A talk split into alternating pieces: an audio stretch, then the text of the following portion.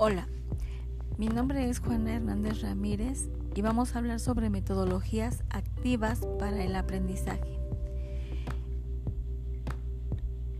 Los principios básicos del aprendizaje están en aprender conocimientos previos, organización, desarrollo cognitivo y autonomía. La planificación se está dividiendo en metodología, evaluación, estructura, adaptación y tiempo. La clasificación del trabajo consta de las técnicas de discusión, reciprocidad, organizadores gráficos, técnicas de escritura y la metodología de unidad didáctica está en los aprendizajes basados en problemas, proyectos, aprendizajes en equipo, métodos de casos y aprendizajes más acciones. Ahora también vamos a tratar de entablarlo con lo que es la evaluación por competencias.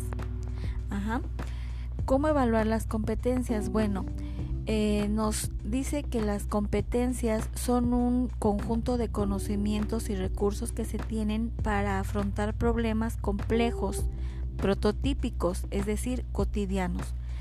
Las competencias se trabajan dentro de la educación obligatoria, donde existe una evaluación continua, tanto para los alumnos como para los profesores, mediante la coevaluación, autoevaluación y evaluación en sí, en sus diferentes momentos, estrategias y herramientas. El aprendizaje tiene efectos fuertes sobre la enseñanza y los aprendizajes y un profesor competente se actualiza permanentemente en contenidos y metodologías educativas para cumplir con los objetivos de enseñanza, donde él en su aprendizaje va a intervenir el alumno.